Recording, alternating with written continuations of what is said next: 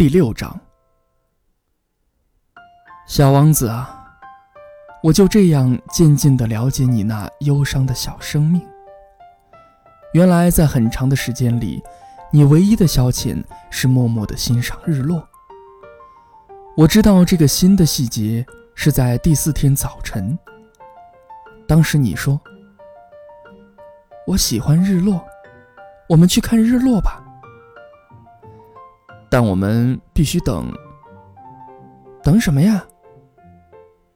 等日落啊！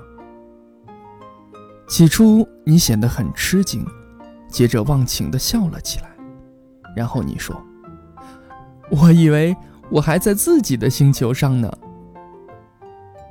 确实如此。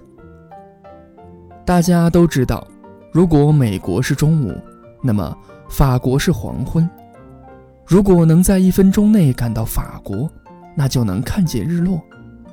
可惜法国太远了，但你的星球很小，你只要把椅子搬动几步就可以。你随时能够看见黄昏的景色。有一天，你说：“我看了四十四次日落。”过了片刻，你又说。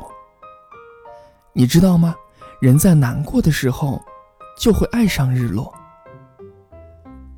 在你看了四十四次日落那天，你很难过吗？但小王子没有回